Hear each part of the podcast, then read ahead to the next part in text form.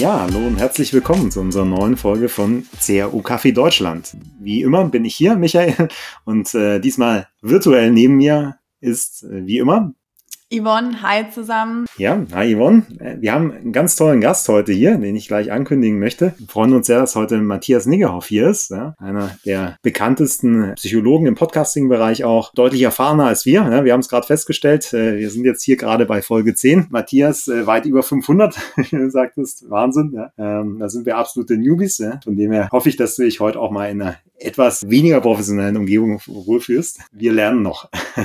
Ja, unsere äh, heutige Folge wird sich sehr stark auch um den ganzen Bereich Psychologie drehen. Da haben wir mit dir natürlich einen absoluten Experten hier. Vielleicht ganz kurz als Einstiegsfrage an dich. Ähm, du weißt, du bist im CAO Kaffee Podcast.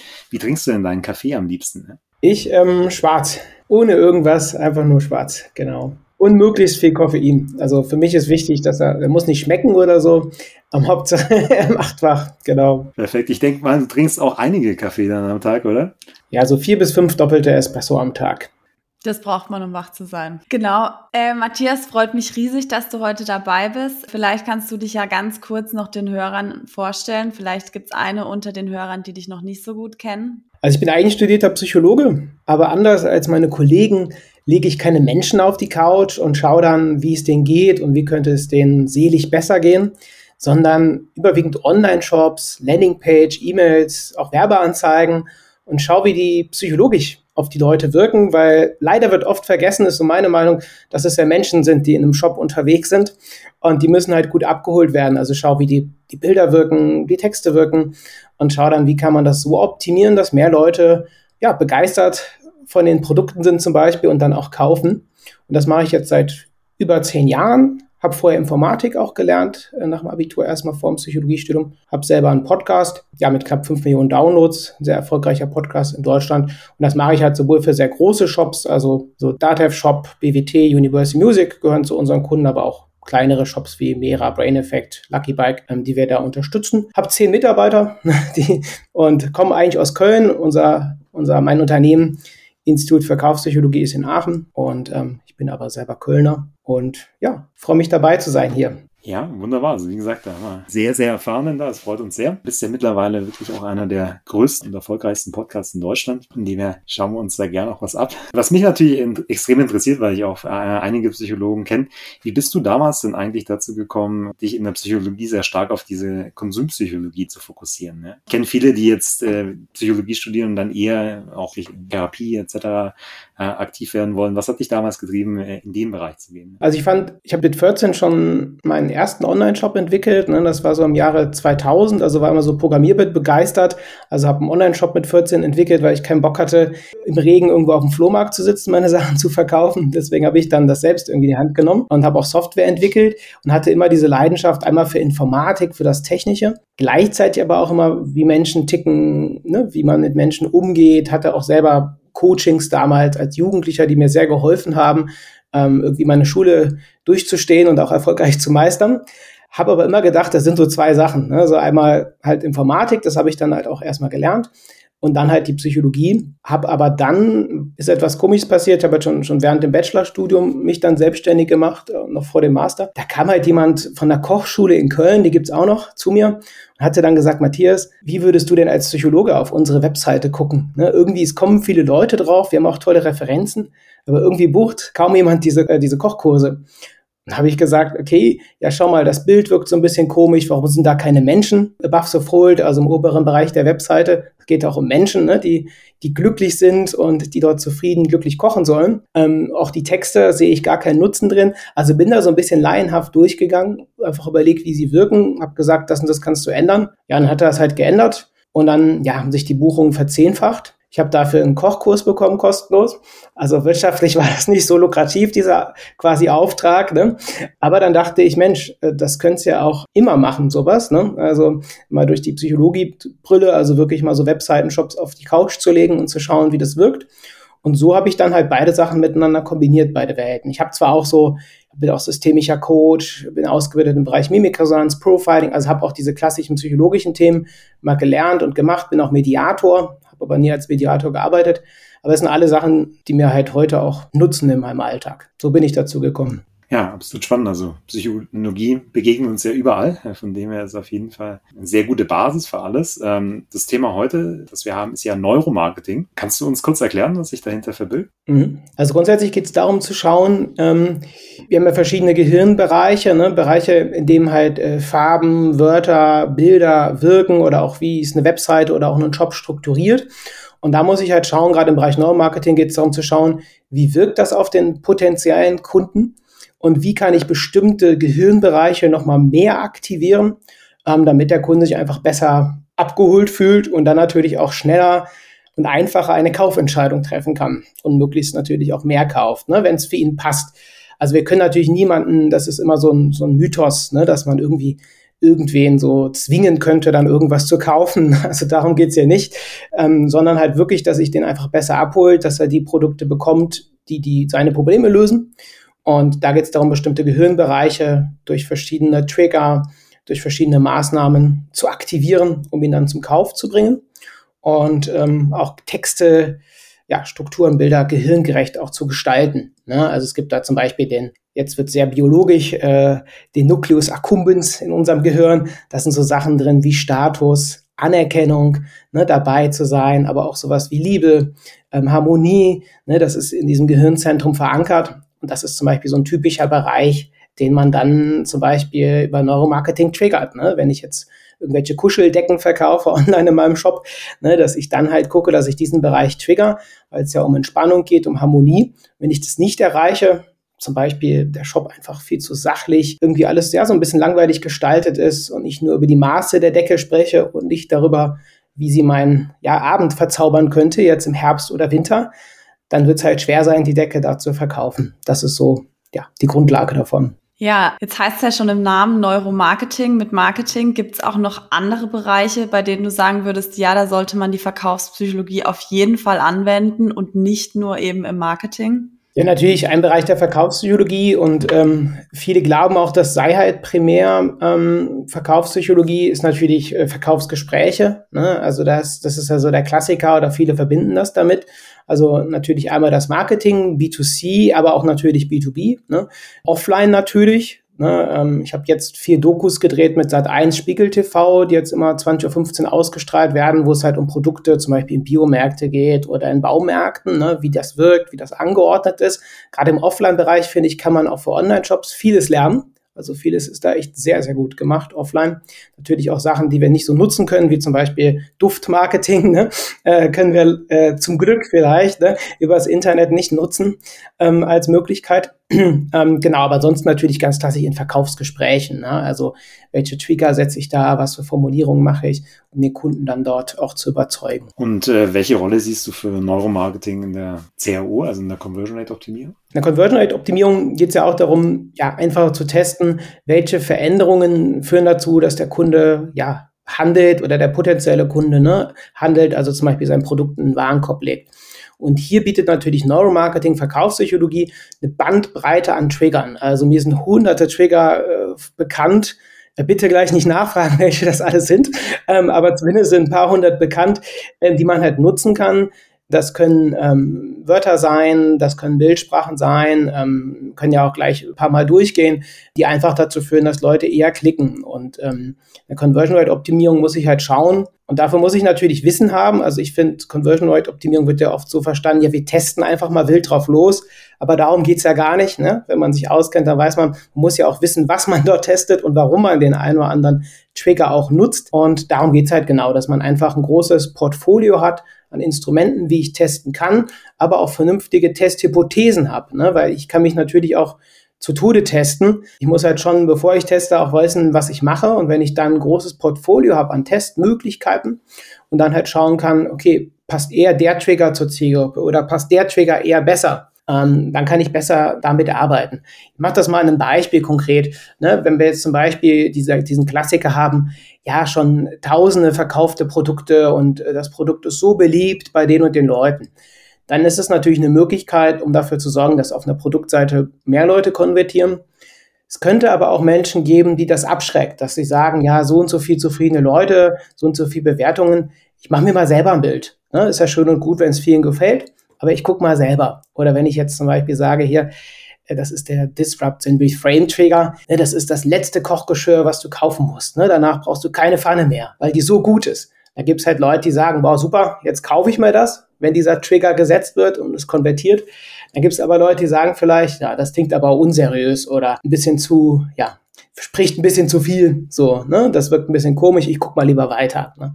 Und da muss ich halt einfach wissen, äh, bei der Conversion Rate Optimierung, was nutze ich, äh, welche Gehirnbereiche trigger ich, limbisches System, Nucleus accumbens oder auch eher Neokortex, also eher diese rationalen Bereiche, ne, die ja auch wichtig sind. Wir entscheiden zwar emotional, aber rationalisieren uns ja bestimmte Sachen. Ne, dass ich denke, ja, brauche ich das 50. Paar Schuhe oder nicht? Ja, komm, ich kaufe mir das. Ja, komm, ich muss mir ja auch mal was gönnen. Ne? Das ist dieser klassische Satz, wie wir uns Kaufentscheidungen rationalisieren. Ne? Dass wir sagen, ja, komm, muss man ja auch mal was gönnen. Ne? So, ist ja nicht schlimm, man lebt ja nur einmal. Und ähm, ja, und sowas kann ich dann auch gut bei der Conversion Rate Optimierung nutzen. Jetzt hast du ja gesagt, du kennst mehr als hunderte von diesen Triggern. Wie fange ich an? Also wie finde ich jetzt den passenden Trigger für meinen Shop? Erstmal muss man sich wirklich ganz tiefe Gedanken machen über die Zielgruppe. Ne? Also ich nutze gern diesen Satz, wenn du Ergebnisse haben willst im Marketing, die du noch nie zuvor hast, musst du deine Kunden besser verstehen als je zuvor. Ne? Damit meine ich halt wirklich nicht so Standard-Personas. Also wenn man die schon hat, ist das schon mal gut. Aber was ich oft die Erfahrung gemacht habe, selbst bei sehr großen Shops, die wir unterstützt haben, dass viele gar nicht wissen, warum kaufen meine Kunden überhaupt? Ne? Also was ist das zentrale Motiv? Und da halt erstmal auf Motivebene zu analysieren, was sind die entscheidenden Motive? Geht es zum Beispiel darum, nehmen wir mal einen ganz Klassiker wie eine Grillzange, so, ne? so als, als sehr pragmatisches Beispiel. Ne, ich kann halt die Grillzange vermarkten mit so einem Motiv, du wirst dann zum Chef am Grill, ne? bist also nur für echte Grillmeister und da kommt natürlich nur Fleisch auf dem Bild, auf den Grill, mit natürlich den entsprechenden Bildern drauf, ähm, mit der entsprechenden Bildsprache im Shop. Man kann aber auch ein anderes Motiv wählen, dass man sagt, ähm, Qualität ist das entscheidende Kaufmotiv, dass ich sage, hier Top-Qualität und Edelstahl und tausend Zertifizierungen. Ähm, oder auch darüber geht zu sagen, hier die Grillzange für das nächste Familienfest, natürlich nur vegan, nur Gemüse. Das heißt, ähm, im ersten Schritt, bevor man irgendwelche Trigger auswählt und drauf lostestet, was leider viele machen, dass sie sich irgendwo angucken. Es gibt ja auch genügend Beispiele äh, bei LinkedIn, bei YouTube, überall gibt es ganz viele Trigger. Erstmal zu überlegen, wie tickt die Zielgruppe, also was sind die Kaufmotive?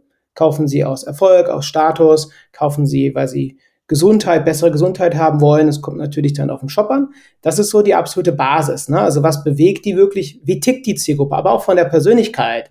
Ne? Sind die Kunden eher extrovertierter, introvertierter, eher gewissenhaft oder weniger gewissenhaft, eher neugieriger oder weniger? Und danach richtet sich dann die Auswahl der Trigger. Weil, nehmen wir mal zum Beispiel so der Klassiker, war auch bei uns einer der erfolgreichsten Tests überhaupt. Das heißt, am Warenkorb oben stand dann, der Warenkorb ist ja noch wenige Minuten für Sie reserviert oder einfach nur der Warenkorb ist noch reserviert für Sie. Und das ist natürlich eine Sache, dieser Trigger, ne, das ist dieses klassische Angst, etwas zu verpassen, ne? FOMO, Verknappung. Ähm, bei den Leuten geht der Stress geht der Stress an, also weil sie Angst haben, Gott, bald ist mein Produkt weg. Das kennen alle, ne? auch von so Seiten wie Booking.com, wo dann irgendwie 30 Leute gerade das Zimmer angucken, wo was ich gerade buchen will, irgendwo auf dem Land. Das sollte natürlich nur ehrlich eingesetzt werden, aber das ist so ein typisches Beispiel. Es gibt halt Leute, bei manchen Zielgruppen passt das, da funktioniert das sehr gut, hat man einen guten Uplift, auch wenn man testet. Dann haben wir aber auch schon Beispiele gehabt, äh, zum Beispiel von einem Shop, der tatsächlich so Buddha-Figuren verkauft hat, so weiche Decken und Yogakissen und so da hat das ja die Conversion abstürzen lassen. Ne? Eigentlich eine Sache, wo alle gesagt haben, ja, das ist der super Trigger, auch wenn ich mit anderen Leuten spreche, das ist eine Sache, die funktioniert so oft, aber da hat halt gar nicht. Es hat total geschadet. Warum? Weil das natürlich nicht zur Zielgruppe passte. Ähm, genauso, also das ist halt wichtig, einfach zu überlegen, wie tickt die Zielgruppe und dann zu gucken, passt der Trigger überhaupt? Also lohnt sich da wirklich vernünftig einen Test zu fahren oder nicht. Ähm, Klassiker ist auch ähm, der Mitläufereffekt ähm, aus, der, aus dem Neuromarketing. Das heißt, man sagt dann auch sowas wie, ne, vielen gefällt das oder schon tausende glückliche Leute haben diese Yogamatte und in einem bestimmten Bereich funktioniert das und bei bestimmten Zielgruppen dann auch nicht, wenn die ähm, Zielgruppe eher so erfolgsorientierter ist, statusorientierter und so weiter, kann das eher diese Reaktion hervorrufen. Ja, so viele haben das, Nee, will ich aber nicht. Ich will ja was Exklusives, ne? Wenn das so die Masse hat, wenn alle diese Yoga-Decke haben oder Yogamatte, dann will ich das aber nicht. Ich will was Spezielles, ne, was nicht alle haben. Ein Unikat beispielsweise. Und da gibt es ja auch Shops, die verkaufen durchaus so Unikate. Und da kann ich natürlich dann andere Trigger nutzen. Und ähm, gibt es deiner Erfahrung nach auch Trigger, die bei allen greifen oder ist es wirklich immer auf die Zielgruppe zugeschnitten? Nee, es gibt so grundlegende Sachen, wo ich auch mit Kunden nicht groß diskutiere. Ne? Es gibt ja immer Sachen, wo ich sage, okay, da kann man mal gucken, äh, was man da testet. Aber so ein paar grundlegende Basics, wo ich sage, das muss immer rein. Also der Klassiker ist zum Beispiel Ankerheuristik und mentale Konten. Was bedeutet das? Ähm, Preisinformationen werden biologisch, rein biologisch im Schmerzzentrum verarbeitet. Das heißt, wenn der Preis zu hoch ist, ähm, wird das Schmerzzentrum aktiviert. Das heißt nicht, dass man da vor dem Handy sitzt und, und Schmerzen hat ähm, ähm, oder auch online im Browser ist und Schmerzen hat. Aber es ist schon sowas, so ein komisches Gefühl, ne? dass man denkt, hm, ja, will ich das, brauche ich das wirklich, ist ja schon was teuer und dann klickt man halt weg. Und diesen Preisschmerz, das kann man auch, wie gesagt, mit FMRT, mit Gehirnscannern messen wirklich, dass das aktiviert wird. Der richtet sich natürlich sehr stark daran, ja, wie das eigene Budget ist und wie einem das Produkt wert ist und so. Ähm, und da gibt es zum Beispiel auch verschiedenste Möglichkeiten, um diesen Preisschmerz zu reduzieren. Der Klassiker ist, äh, ist natürlich der Anker. Wenn ich jetzt, sag mal, diese Yoga-Decke verkaufe, bleiben wir mal da bei der Decke, ähm, und die kostet 29 Euro, kann ich halt einfach eine größere Zahl davor setzen als Anker, damit der Preis geringer wirkt. Also, dass ich zum Beispiel ganz klassisch auf der Produktpage oben schreibe, ne, 120 Zentimeter ist die Decke lang, ja, und dann sie kostet 29 Euro. So, dann verankere ich eine größere Zahl. Das läuft natürlich unbewusst. Also niemand geht dorthin und sagt, oh, 120 ist eine große Zahl. Ach, da wirkt die 29 ja gering. Na, das ist eine Sache, die sehr unbewusst ist. Und das ist so eine Sache, die wir bei allen Kunden etablieren, egal wie groß oder klein. Und ich auch sage, hey, das ist super wichtig, weil wir da nahezu immer ähm, ja, einen, einen Uplift haben, also die Conversion Rate hochgeht. Genauso wie mentales Konto, das kann man damit kombinieren weil die Leute sollen ja niemals das Gefühl haben, dass sie in einem Shop eine Ausgabe haben. Ne, ich darf ja nicht das Gefühl haben, dass ich jetzt irgendwie 50 Euro ausgebe für, weiß ich, für Konzentrationstabletten im Bereich Nahrungsergänzungsmittel oder für einen Kochtopf so und so viel. Sondern es ist immer eine Investition in etwas. Das heißt, man schafft über eine bestimmte Formulierung so ein mentales Konto, dass ich sage, hier die Cocktailbox kostet irgendwie 50 Euro und dann für einen schönen Abend mit Freunden, dass ich es im Kopf verbuche als Investition in einen schönen Abend mit Freunden oder in einen gemütlichen Abend auf der Yogadecke oder in bessere Gesundheit. Wir müssen immer den Vorteil ähm, kommunizieren und dann öffnen wir im Kopf ein mentales Konto, dass Leute nicht denken, oh, ich gebe jetzt hier 50 Euro aus oder 100 Euro aus, sondern dass sie sofort innerlich denken, ah, das ist ja für meine Gesundheit oder ach, das ist ja für viel Spaß mit Freunden. Und das kann ich natürlich auch auf einer Produktseite in ein, zwei Sätzen rüberbringen und das kann, kann schon viel bewirken. Das sind die einen Sachen, dann natürlich so klassische Formulierungen, das habe ich ja über Jahre geprägt. Jetzt findet man das bei den meisten Shops zum Glück, dass man nicht mehr schreibt, Lieferzeit zwei bis drei Tage, so als wenn das jemand äh, von einer deutschen Behörde geschrieben hätte, sondern einfach sagt, in zwei bis drei Tagen bei dir zu Hause. Das ist so der Klassiker, wo wir auch ja bei uns oder wir haben ja auch viele Marketingdienstleister gute Erfahrungen mitgemacht haben. So eine Kleinigkeit, aber oft sind es halt wirklich kleinere Veränderungen, die da gut was bewirken können. Machst du auch die Erfahrung, dass äh, viele Shops äh, den Kauf zu früh antriggern? Ne? Also man sieht es ja überall, jetzt bestellen und und und. Ähm, wir haben auch einige Tests gemacht, wo wir gesehen haben, äh, je früher du damit anfängst, desto negativer kann es je nach Shop sein.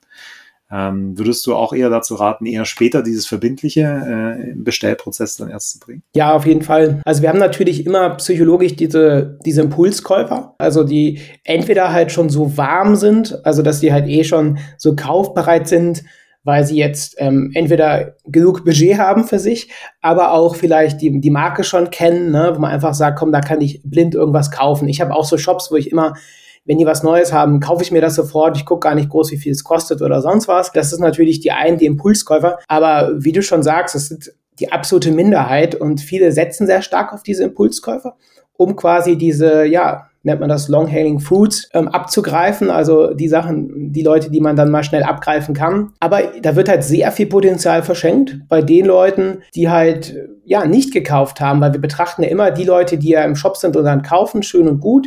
Dann haben wir eine Conversion Rate, aber spannend ist ja, warum kaufen die anderen nicht? Ähm, das ist ja offensichtlich die Masse, die nicht kauft. Und das hat aus meiner Sicht auch viel damit zu tun, dass sie emotional nicht richtig abgeholt werden, ähm, das Nutzen oft nicht klar kommuniziert werden, ne? also überwiegend diese Feature-Kommunikation, aber auch, ja, auch Einwände nicht vernünftig behandelt werden auf der Produktseite oder generell im Shop. Weil im Gespräch kann ich natürlich Einwände handeln, dass ich denke, hm, ähm, kann die Decke nicht irgendwie Allergien hervorrufen oder bei der Pfanne, was ist, wenn ich da irgendwie das und das Öl drauf packe, hält die das auch aus? Und das wird aber selten gemacht. Die Leute werden halt allein gelassen mit ihren Zweifeln, ob das wirklich gutes Produkt für sie ist, anstatt sowas anzubieten, wie natürlich ein Service, ganz klassisch mit irgendwie Video, Videochat oder sonst was. Oder auch einfach mit ähm, FHQs oder dass man einfach auf der Produktseite ganz klar darstellt, die typischen Einwände, die kommen, wenn man da gut recherchiert hat und die, mit der Zielgruppe gut gesprochen hat, mit den Kunden, dann kennt man auch diese Einwände und dass man die halt wirklich auch aufgreift. Also wirklich die Zweifel. Und viele haben Angst davor, sagen lieber hier schnell kaufen, anstatt wirklich zu überlegen, was könnte dazu führen, dass die Leute nicht kaufen, wo werden die nicht gut abgeholt und genau das halt dann auch nochmal zu adressieren auf der Produktseite. Jetzt hattest du vorhin ja ähm, auch das Thema Schmerzempfinden bei Kunden angesprochen. Momentan äh, erleben wir es ja wahnsinnige Inflation, alles wird teurer. Ähm, würdest du schon sagen, das Schmerzempfinden ist quasi bei allen da? Und was kann ich momentan im Shop dagegen tun, wenn das so ist? Ja, also super, super Frage, ähm, weil meiner Erfahrung nach hat sich auch das sehr verändert, also auch das Kaufverhältnis äh, von Leuten. Es gibt natürlich immer die, die viel Geld haben und auch immer alles herkaufen, also die, die wird es immer geben, aber die Masse auf jeden Fall nicht. Ich würde immer, wir haben zum Beispiel empfehlen wir aktuell nicht mehr diese wirklich harten ähm, Neuromarketing-Trigger. Ne? Also sowas wie ein harter Countdown, der wirklich runterläuft und sagt, hier, du hast noch fünf Minuten, ansonsten bekommst du das Produkt nicht. Ne? Sowas wird ja auch oft genutzt. Kann auch kurzfristig funktionieren. Meistens führt es aber nicht dazu, dass eine Marke auch langfristig natürlich als vernünftig seriös wahrgenommen wird und vertrauenswürdig. Das heißt, wir verzichten, versuchen auf so harte Verknappungen zum Beispiel zu verzichten oder auch in, in, zum Beispiel in Produkttexten oder auch im E-Mail-Marketing, dass man wirklich die Leute zu sehr äh, pusht in eine bestimmte Richtung und sagt, komm, jetzt beeil dich und so. Ähm, ich würde halt in der heutigen Zeit ähm, von der Kommunikation viel mehr auf Sicherheit gehen. Also einmal natürlich, dass das Produkt auch wirklich gut ist für einen. Wir haben bei einigen Kunden, gerade wenn die jetzt, ähm, sagen wir mal, größer sind und sowas sich dann auch, ähm, ja, leisten können oder machen können, auf jeden Fall ähm, Support erhöht. Also wir hatten schon Shops, wo dann gar kein Support mehr drin war, also keine Hotline oder so, wo man mal nachfragen konnte. Ähm, das haben wir dann wieder eingeführt, was sehr erfolgreich lief. Also bei größeren Shops, ne? also die dann schon einige Millionen im Jahr machen. Und dass wir halt das eingeführt haben, also nochmal prominenter, teilweise auch mit Pop-up oder so, um wirklich zu sagen, hier, wenn Fragen sind, wenn Unsicherheiten sind bezüglich der Produkte, ob es wirklich was für einen ist, dann lieber mal durchklingeln oder natürlich per Chat oder so Support ähm, und auch insgesamt mehr Sicherheit geben. Auch äh, Stichwort Lieferzeit, dass es halt wirklich klar ist, dass es dann ankommt. Weil jetzt selber in ein paar Shops Kunde, wo Lieferzeiten gar nicht dabei standen und ich jetzt teilweise schon seit Wochen auf bestimmte Sachen warte. Und das ist natürlich ärgerlich. Also dann lieber transparent und offen kommunizieren. Das ist wichtig. Also Leuten mehr Sicherheit geben, den Service auf jeden Fall hochfahren, also im Punkto von Hotline, ähm, im Punkto von, von Chat. Also da haben wir auf jeden Fall auch bei einigen Kunden festgestellt, dass es dann auch natürlich einen positiven Impact auch wieder auf den Umsatz hat. Würdest du auch sagen, dieses ganze Thema auch mit Neuromarketing entwickelt sich in diese Richtung? Oder bist du eher so der Meinung, okay, das ist vielleicht jetzt der aktuellen Situation geschuldet und eher ein Momentum?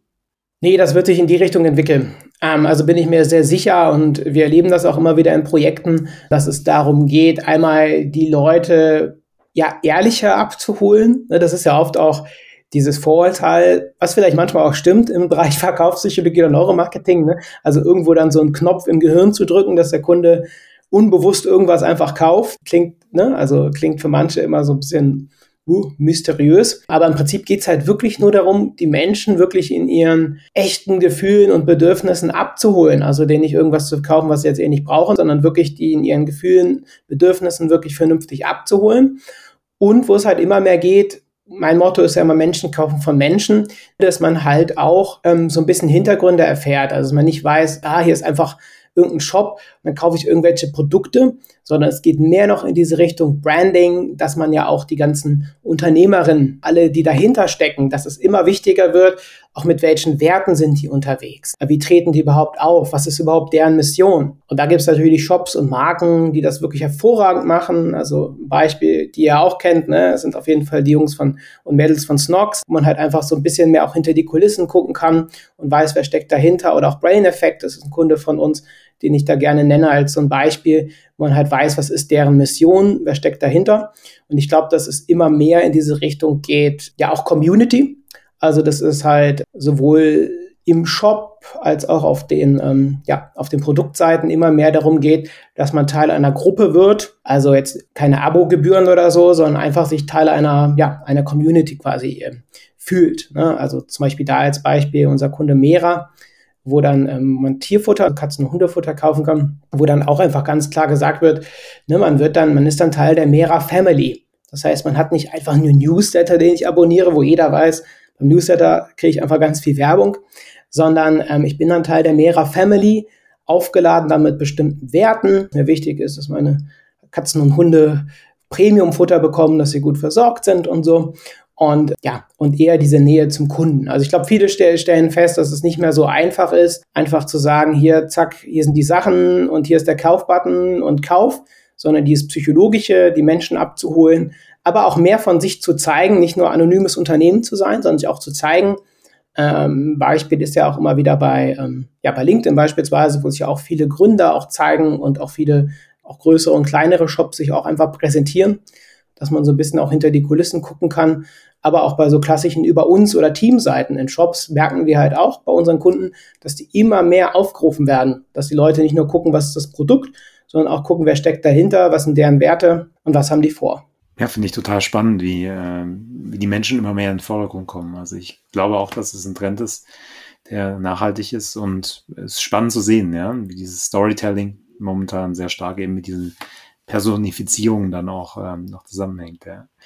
Ähm, auf jeden Fall ein gutes Learning für unsere Hörer.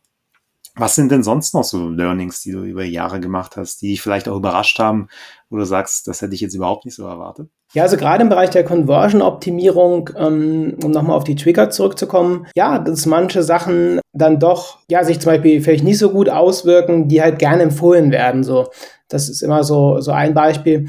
Ähm, also manchmal, dass einfach Kleinigkeiten zu was führen. Also der Klassiker ist ja wirklich mit diesem Lieferzeit zwei bis drei Werktage und das einfach umzuändern, ist ja eine, wirklich eine minimale Veränderung, dass sowas halt signifikant äh, einen Impact haben kann. Aber auch so Sachen wie der Klassiker, der immer wieder runtergebetet wird, ist ja der ganz klassische Zahlungsanbieter-Trick, nenne ich das immer so platt. Also dass man halt einen Bestellbutton oder in der Nähe nochmal sagt, mit was kann man alles bezahlen. PayPal, Visa und was es nicht alles gibt auf Rechnung. Und das ist so eine Sache, die oft empfohlen wird, weil ich dann, auch wenn ich den Shop nicht so kenne, ich sehe halt, die und die Zahlungsanbieter sind da.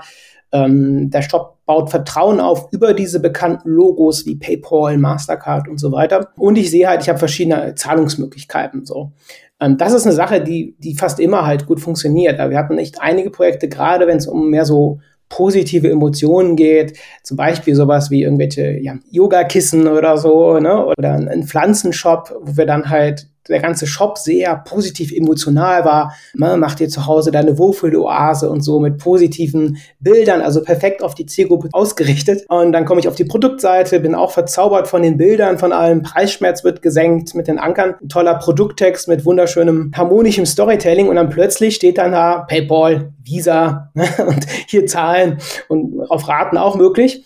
Und das hat halt echt in vielen Projekten ähm, die Conversion stark negativ beeinflusst, also wo es signifikant runterging, wo ich auch dann sehr überrascht war, weil ich dachte, es ist so ein Ding, was eigentlich fast immer funktioniert. Aber wenn die Leute natürlich in ihrem positiven Modus dann offensichtlich gestört werden, ähm, wenn sie dann sofort auf der Produktseite dann auch mit sowas konfrontiert werden. Also das war eine große Erkenntnis. Und dann auf jeden Fall dieser community-psychologische Aspekt, also dass man wirklich überlegt, das passt natürlich nicht für alle Produkte. Also wenn jemand jetzt Schrauben online verkauft, dann muss man nicht sagen, wir sind hier die Schrauben-Community oder so. Also bei manchen Produkten ist das natürlich auch Quatsch, ähm, also sowas so zu machen. Aber bei vielen Produkten macht Sinn, wirklich zu überlegen, wie könnten unsere Kunden heißen. Ne, man nennt das dann Ego-Labeling, also dass ich eine, eine Bezeichnung finde für meine Community, Lieblingsmenschen-Community oder was auch immer oder High-Performance-Community, wenn man jetzt zum Beispiel Brain Effect nimmt oder so. Und dann halt auch überlegt, welche Werte vertritt die, was sind so Ziele, was ist vielleicht auch so ein kleines Feindbild, dass man, wo man sich gegenstellt. Und das halt wirklich sehr stark übers Marketing, über Newsletter und auch die Webseite adressiert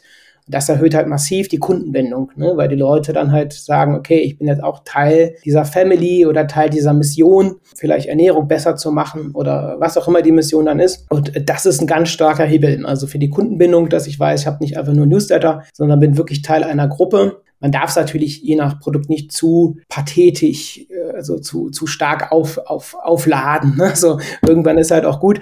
Aber halt schon, ne, so eine Gruppe dann zu bilden, zu gucken, was sind so die Werte, was ist denen wichtig psychologisch, ähm, was sind die Motive. Das ist auf jeden Fall auch ein großer, ja, großer Gamechanger. Den Community-Gedanke finde ich sehr, sehr spannend, muss ich sagen. Ich glaube, man merkt es jetzt auch vermehrt, dass es viele machen. Wie siehst du das beim B2B? Also gerade wenn man sagt im B2B-Bereich, ähm, wird da die Community auch immer wichtiger? Ja, das kommt natürlich auch hier wieder auf die Produkte an. Diese Bezeichnung ähm, wird halt immer wichtiger, also dass ich halt eine gewisse Bezeichnung habe. Ne? Also bei uns ist immer Verkaufspsychologie Friends, die wir halt ähm, quasi äh, unsere Bezeichnung. Aber insbesondere, was wir halt feststellen, sind halt wirklich ganz klar, dass viele Leute weniger drüber gehen, so eine klassische Zielgruppe zu definieren, sondern sehr stark über Werte halt gehen. Ne? Also bin ich eher über diesen Performance-Gedanken, also Erfolg, Status und so weiter, ähm, gehe ich darüber im B2B oder halt über sowas wie gerade jetzt in der Zeit Sicherheit, Stabilität, also gut aufgestellt sein für die Zukunft, weil ich das und das Tool nutze. Das heißt auch hier die Motive ganz entscheidend. Also wie kommen die Leute von den Werten rüber? Halte ich für einen ganz, ganz großen Faktor ähm, auch als Alleinstellungsmerkmal, dass man halt dort die passenden Leute raussucht. Ich sage auch immer nur, du kannst dem falschen Kunden nichts Richtiges erzählen. Also manchen Leuten kann man halt alles Mögliche erzählen und sie können nicht so viel damit anfangen, weil sie vielleicht auch die falschen Leute sind. Und da ist auch Community wichtig, aber ich schon feststelle, dass das oft dann nicht so stark emotional aufgeladen ist, sondern sich eher um, um, um Werte dreht, auch um Fachliches.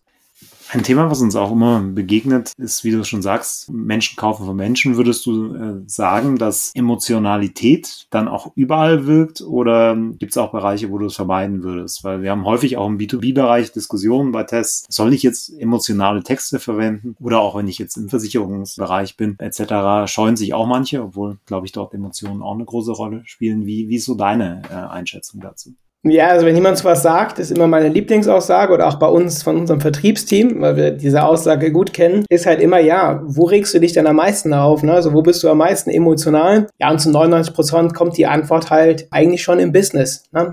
und weniger privat. Also dass gerade der Bereich halt hoch emotional ist. Also Menschen entscheiden immer emotional erstmal. Auch alles, was wir sehen, zum Beispiel oder auch lesen in Texten. Die ersten Reize und wir verarbeiten über 100.000 Reize pro Sekunde. Das ist schon eine ganze Menge. Und jeder Reiz Reiz geht halt erstmal durchs limbische System, also durch das Emotionszentrum, durch die Amygdala.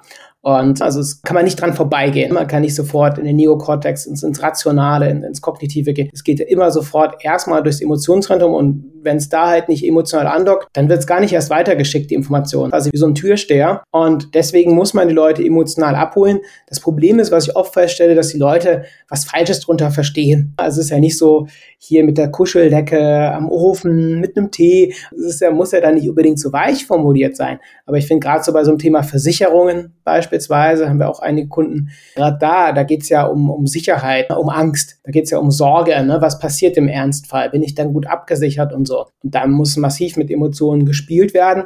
Aber klar, wenn es jetzt um Schrauben geht oder so ein klassischer, so ein, Old, wir nennen das immer Oldschool B2B-Shop oder so, ne, wo einfach so massig irgendwelche Werkzeuge verkauft werden, da muss ich natürlich in den Texten jetzt nicht so ein heftiges emotionales Storytelling oder so haben. Da geht es dann eher um das Funktionale.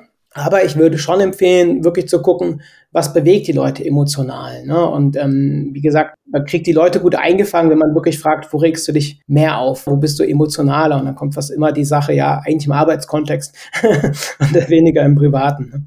Und dann kann man gut gucken. Und gerade zum Versicherungsbereich ist natürlich Sorge, Angst ein großes Thema. Ähm, was man gut in Texten aufgreifen kann. Genau, da müsste man nach Case gucken. Aber oft ist dieser typische Einwand im Kopf, dass es halt, ja, dass es irgendwie dann zu seicht wäre oder so. Aber das muss ja nicht unbedingt sein. Zumindest sollte man halt Vorteile kommunizieren. Dass ich nicht nur sage, ja, der Staubsauger hat das und das neue System, ne, sondern ja, der ist irgendwie besonders saugstark oder kommt auch in die kleinsten Ecken. Wenn ich jetzt so einen Industriestaubsauger irgendwie verkaufe an eine Firma, genau, also dass ich eher die Vorteilskommunikation auch nutze. Ja, finde ich ein echt super Tipp auch im B2B-Bereich. Ich meine, am Ende des Tages, ne, wenn man sich anschaut im B2B-Bereich, fange ich ja häufig auch meine Diskussionen mit Partnern, Kunden etc. mit Smalltalk an, das am Ende des Tages ja auch eher ein emotionales Thema ist. Ja, genau. Also ich bin immer eine Rolle ja, wenn ich jetzt auf die Zeit schaue, wir haben jetzt schon einiges gesprochen. Ich glaube, wir könnten wahrscheinlich noch eine halbe Stunde weiter quatschen. Aber vielleicht hast du ja noch so ein paar Tipps an die Hörer, wo man vielleicht noch äh, mehr über Neuromarketing und gerade auch Neuromarketing im Conversion Rate Optimierungsbereich nachlesen kann, nachhören. Hast du da ein paar Bücher, Blogs? Mhm. Also erstmal natürlich meinen Podcast. Den muss ich natürlich an der Stelle erwähnen. Es sind bestimmt über 500 Folgen, also da wird man so viel auch Ideen und Inspirationen haben, so, ne? Genau.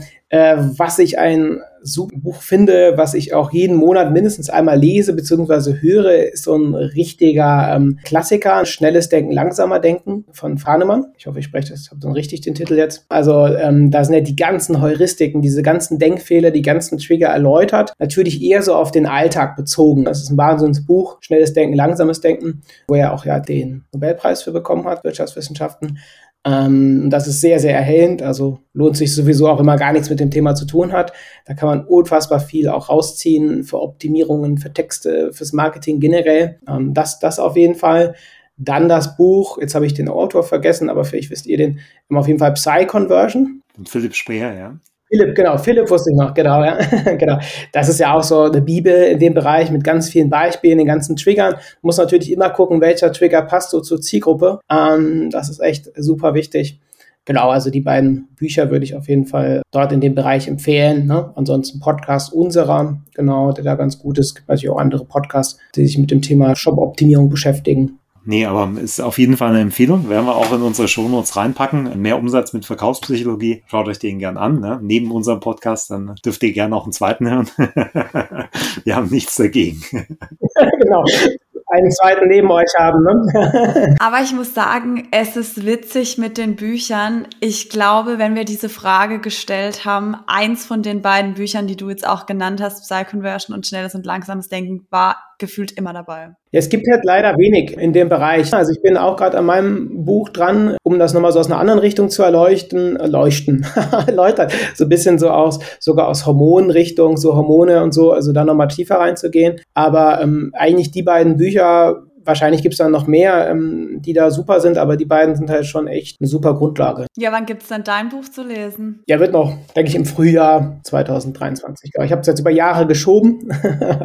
genau, aber jetzt bald soll es dann mal kommen. Ja, da freuen wir uns natürlich drauf. Bis dahin können wir noch die Klassiker von Philipp Schwer und Daniel Kahnemann schön gemütlich mit der Kuscheldecke ne, im Winter jetzt äh, am Kamin. Das Schöne ist, dass sie auch zeitlos sind. Das ist ja das Tolle bei diesem ganzen Wissen, egal ob das die Bücher sind oder auch im Podcast oder auch die Sachen. Das ist ja alles zeitloses Wissen. Also es wird halt ähm, in 10 bis 20 Jahren genauso funktionieren wie heute. Klar, wir haben diese Bedingungen wie jetzt auch, ne, dass die Leute einfach vorsichtiger sind, sicherheitsorientierter äh, durch die Krisen. Aber trotzdem, die meisten Sachen sind halt komplett zeitlos zeitlos, ne? weil die Menschen sich auch nicht so groß verändern. So, das ist dann schon spannend. Ja, vielen Dank. Gerne. War eine super spannende Folge. Wir haben viel mitgenommen aus dem Bereich Neuromarketing, wissen, wie wir mit Emotionen arbeiten können und dass diese Personifizierung äh, in Shops immer mehr ein Trend wird. Das ist auch für unsere Hörer ein wichtiger Tipp zum Schluss, um es zusammenzufassen. Vielen, vielen Dank für deine Zeit heute. War super lehrreich, super spannend.